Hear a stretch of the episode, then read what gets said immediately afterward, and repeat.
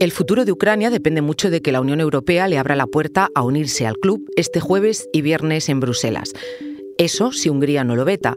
Todas las miradas están puestas en el primer ministro húngaro Víctor Orbán, un populista de ultraderecha que lleva más de una década desafiando a las instituciones europeas a cambio de fondos.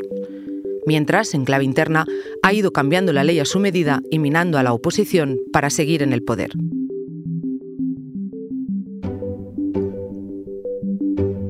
Soy Silvia Cruz La Peña. Hoy, en el país, Víctor Orbán, el dirigente más incómodo de la Unión Europea.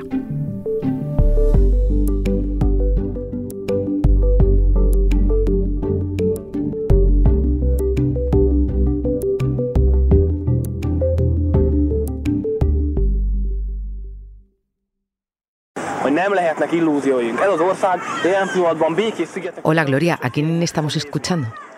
Hola Silvia. Pues a un jovencísimo Víctor Orbán, que hoy es el primer ministro de Hungría, y esto era un documental de 1988 donde se le veía ya como un activista político que empezaba a despuntar por su carisma. Gloria Rodríguez Pina es mi compañera de la sección de Internacional, que sigue de cerca la actualidad de Hungría. Dime, Gloria, ¿qué cuenta ese joven Orbán en ese vídeo? Pues en esa grabación Orbán hablaba sobre su infancia y su juventud y detallaba una educación muy severa, con castigos físicos y con muy malas experiencias. Su padre básicamente era un maltratador. De aquella educación, Orban decía que le había quedado una especie de insatisfacción personal consigo mismo y una inclinación esquizofrénica, que según él, eh, como explicaba en el vídeo, era que era capaz de salir de sí mismo y observarse desde fuera. Bueno, Gloria, eh, traemos a, a, Orbán hasta hoy en el país porque se ha convertido en un político polémico, incómodo, que ahora mismo tiene en sus manos el futuro de Ucrania porque puede vetar que este país empiece el proceso para convertirse en un miembro de la Unión Europea.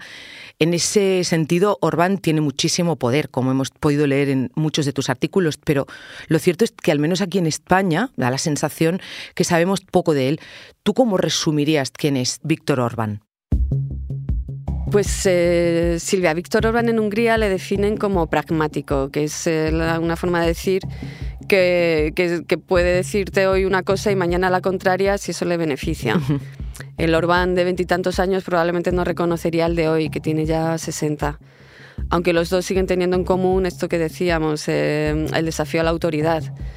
Aquel joven político que habíamos escuchado antes creció en el régimen comunista y, entonces era activista de, ese régimen. Después pues fue virando hacia el liberalismo occidental. Incluso llegó a estudiar en Oxford con una beca que le financiaba George Soros, que, es un magnate y filántropo de origen húngaro, eh, que se ha convertido en enemigo público uno de Hungría ahora. Eh, bueno, de Hungría, de Orbán. Entonces Orbán se hizo militante anticomunista. De hecho, se dio a conocer en 1989, cuando tenía 26 años, con un discurso que se hizo muy famoso en el que exigía a Moscú que retirase los tanques que todavía tenía en Hungría. Y aquel joven carismático eh, fundó junto a otros compañeros de universidad y con la ayuda de Soros, Fidesz, que son las siglas de la Alianza de Jóvenes Demócratas. Tres décadas después, pues en ese partido ya ni hay jóvenes ni, ni hay mucha gente que anhele la democracia. Orbán va ya por su quinto mandato, el cuarto consecutivo, y se aleja cada vez más de los principios y de los valores de las democracias liberales a las que desprecia.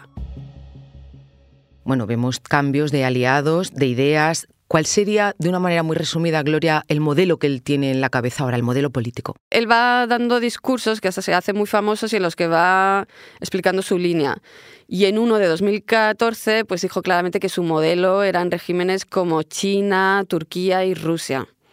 Y bueno, pues Orbán se ha convertido en esa línea pues en un líder populista, ultraconservador, ultranacionalista y extremadamente problemático para la Unión Europea, donde se le conoce por ir siempre a la contra.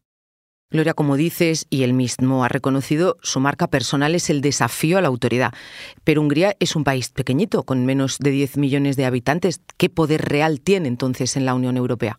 Pues sin duda Hungría ocupa mucho más espacio en el debate público que el que le correspondería por su peso. Pero Orbán eh, pues es un político hábil y sabe hacer uso de su derecho de veto en políticas comunes que requieren unanimidad, que son, por ejemplo, las que tienen que ver con la seguridad.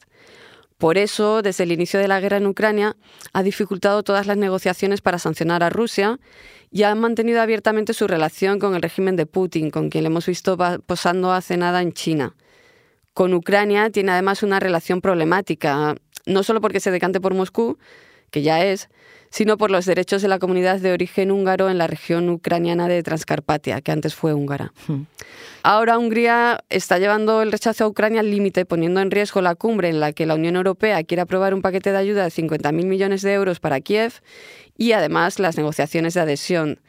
Em, aunque el gobierno lo niega, pues en Bruselas todo el mundo lo ve como un chantaje para conseguir desbloquear los casi 28.000 millones de euros de fondos europeos, a los que ha sumado otros 3.900. Mucho dinero para un país pequeño, como hemos dicho. ¿Por qué tiene Hungría congelados esos fondos, Gloria? Pues la Comisión llevaba tiempo observando con mucha preocupación la deriva democrática del país, em, pero no es sencillo para la Comisión intervenir en las políticas y las decisiones internas de un Estado miembro. Y al final vio en la corrupción del país, que afecta también a los proyectos financiados por la Unión Europea, como una oportunidad para activar lo que se conoce como mecanismo de condicionalidad, y le congeló 6.500 millones de euros.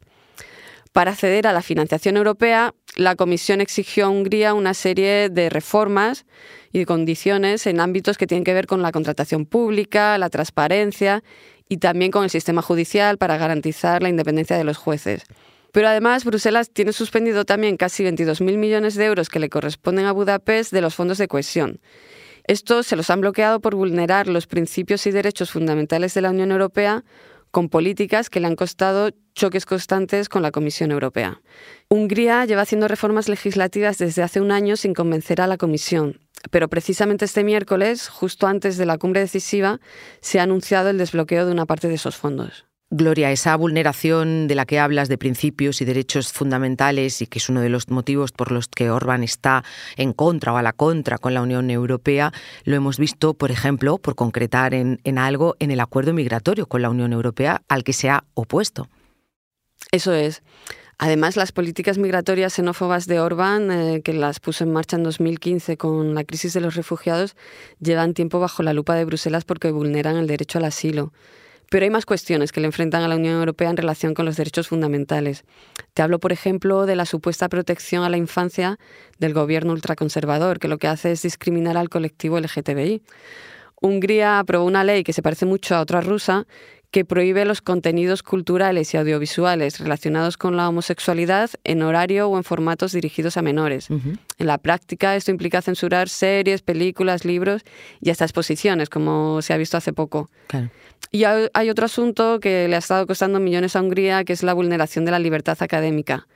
Orbán cambió la titularidad de prácticamente todas las universidades estatales del país. Ahora ya no son públicas, sino que las gestionan unas fundaciones privadas gestionadas por consejos de dirección que están controlados por gente cercana a Fidesz. Claro, hablamos de cuestiones como la libertad de expresión, en este caso, ¿no? La libertad de cátedra, eh, que son precisamente motivos que hacen que la Unión Europea bloquee esos fondos. Pero vamos un poco al terreno, vamos un poco a la tierra. ¿Cómo está afectando ese bloqueo a los húngaros, a la ciudadanía? ¿Cómo es su economía? Pues eh, Hungría está en recesión técnica. El gobierno populista ha seguido con las políticas de ayudas fiscales a las familias para fomentar la natalidad, de limitar los precios a los alimentos, a la energía. Y esto va en contra de las directrices habituales para reducir la inflación, que lo ha dicho incluso el gobernador del Banco Central húngaro. Pero le granjea el apoyo de sus votantes. En, Hungría, desde que se disparó la inflación, tienen el récord en la Unión Europea en octubre fue de casi el 10%. Como referencia en España, ese mismo mes fue del 3,2%. Y bueno, el gobierno intenta fomentar las inversiones extranjeras, pero estas aún no compensan los millones europeos. El país necesita a toda costa los fondos europeos, pero es paradójico porque mientras tanto no para de atacar a Bruselas y a la Comisión. Con las campañas furibundas que lanza en casa, planea siempre la duda de si no está buscando realmente la salida de Hungría de la Unión Europea. Claro pero él insiste en que no se quiere ir, sino que quiere cambiar la Unión Europea desde dentro para que responda mejor a los intereses húngaros. Qué ambicioso. Gloria, dame un momento, ahora me sigues contando.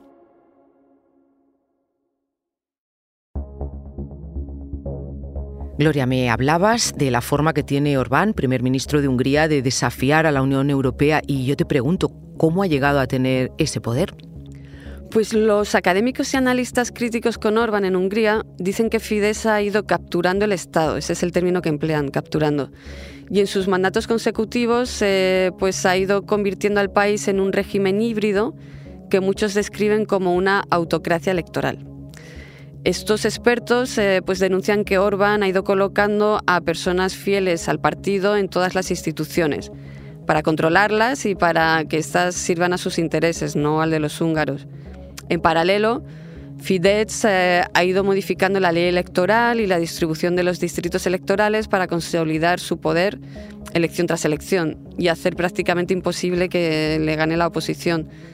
De esta erosión del Estado de Derecho pues, se han ido beneficiando, según organizaciones como Transparencia Internacional, empresas y personas cercanas a Fidesz. A ver, explícame, ¿quiénes son esas personas cercanas a Orbán y a su partido? En Hungría siempre ilustran la corrupción y cómo llega a los niveles más altos del poder con un nombre, Lorinz Metsaros. Es un empresario del pueblo de Orbán, eran amigos desde, desde que eran pequeños y este hombre pues antes tenía una empresa de instalaciones de gas. En 2010, que es cuando Orbán llega al poder, este hombre empieza a enriquecerse y en solo una década ha ido expandiendo sus negocios a una velocidad tan increíble que se ha convertido en el hombre más rico del país, según la revista Forbes. La oposición y los expertos anticorrupción consideran sospechoso ese enriquecimiento y ven en la sombra la mano del primer ministro, pero nadie tiene pruebas.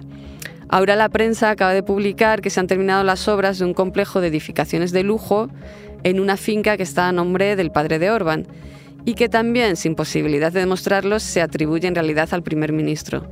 En los informes de Transparencia Internacional pues salen también otros negocios muy dudosos de familiares suyos como su yerno.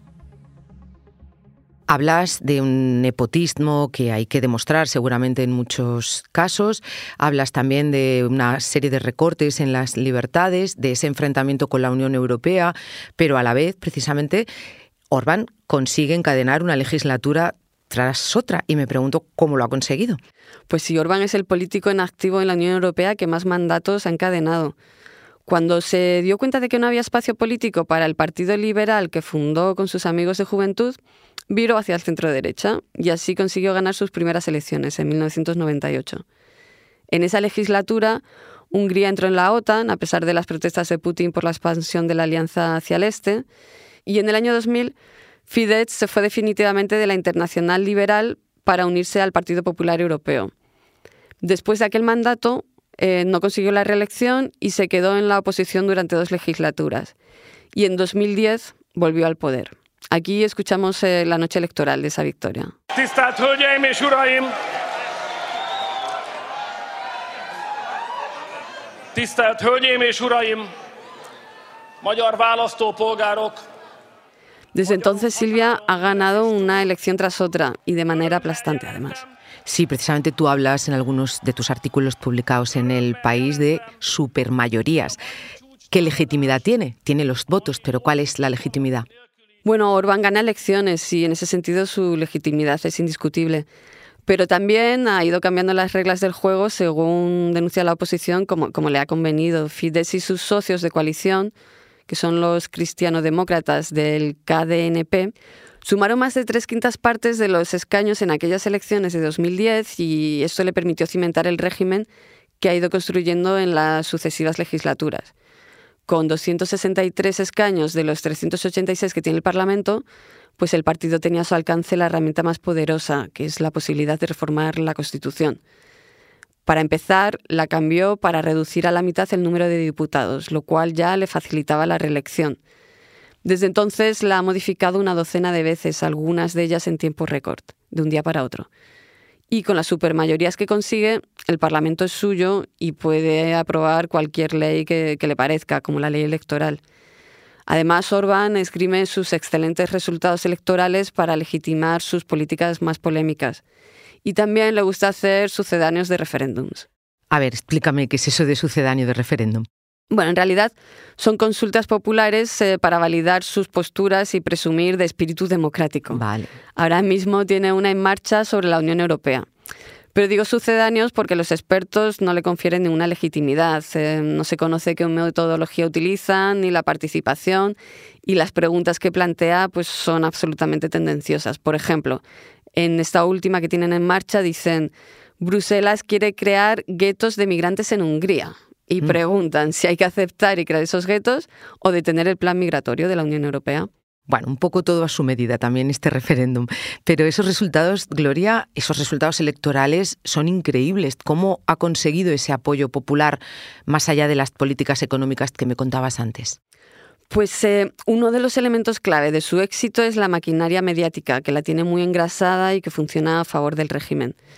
Como me contaba el director de un think tank cercano al gobierno, cuando Orbán no consiguió renovar su primer mandato y perdió las elecciones de 2002, se dio cuenta de que no contaba con el apoyo de la prensa y de los medios, que no había suficientes eh, medios de comunicación de derechas, así que empezó un proceso de creación de medios afines.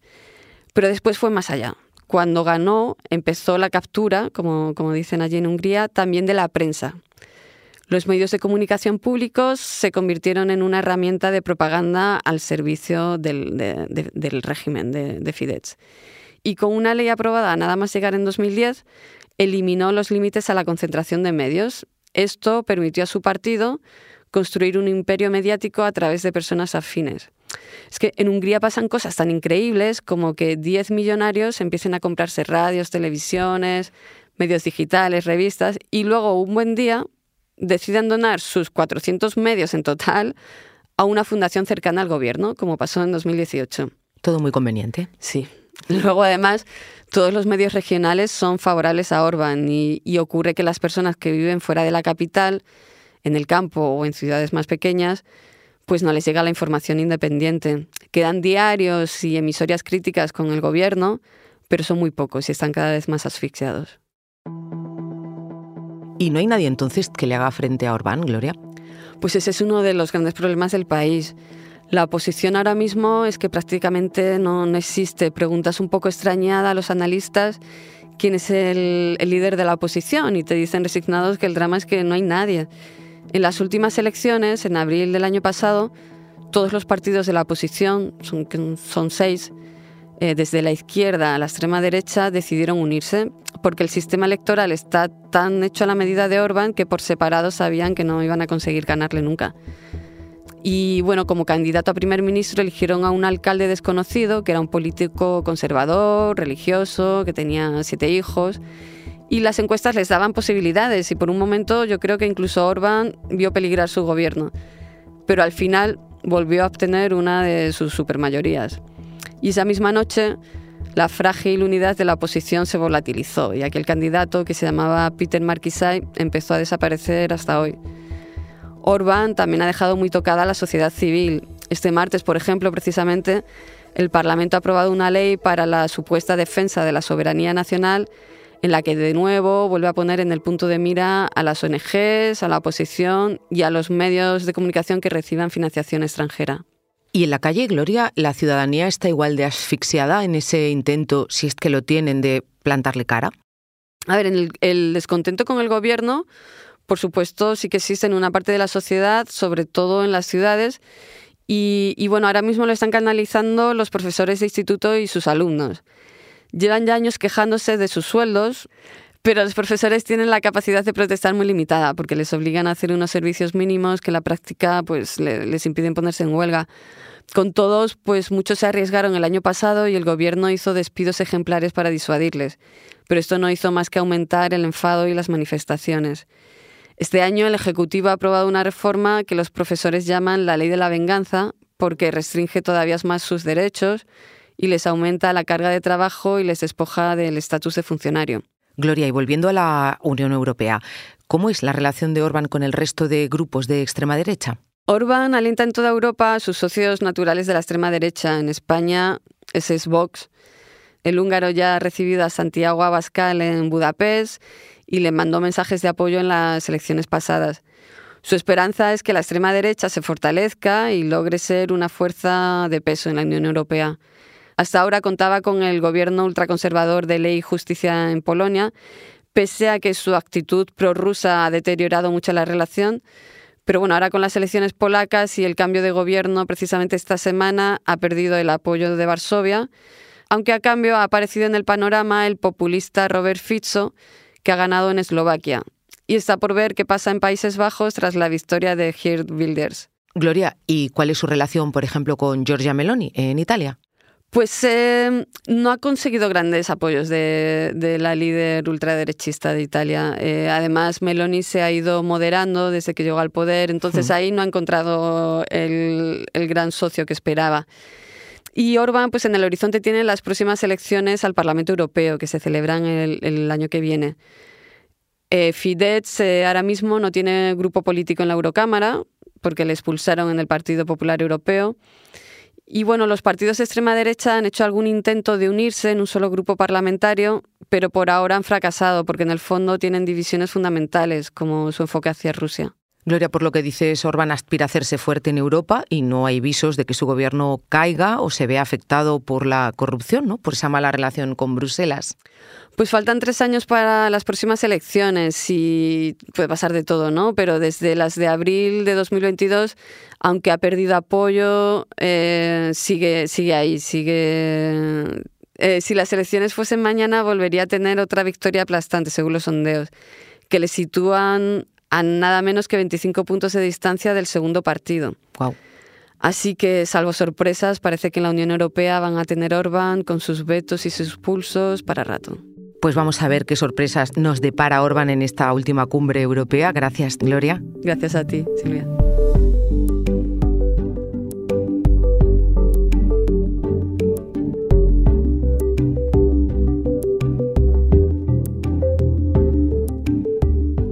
Este episodio lo ha realizado Gloria Rodríguez Pina. El diseño de sonido es de Camilo Iriarte. La edición de Ana Rivera. Yo soy Silvia Cruz La Peña y he dirigido este episodio de Hoy en el País. Mañana volvemos con más historias. Gracias por escuchar.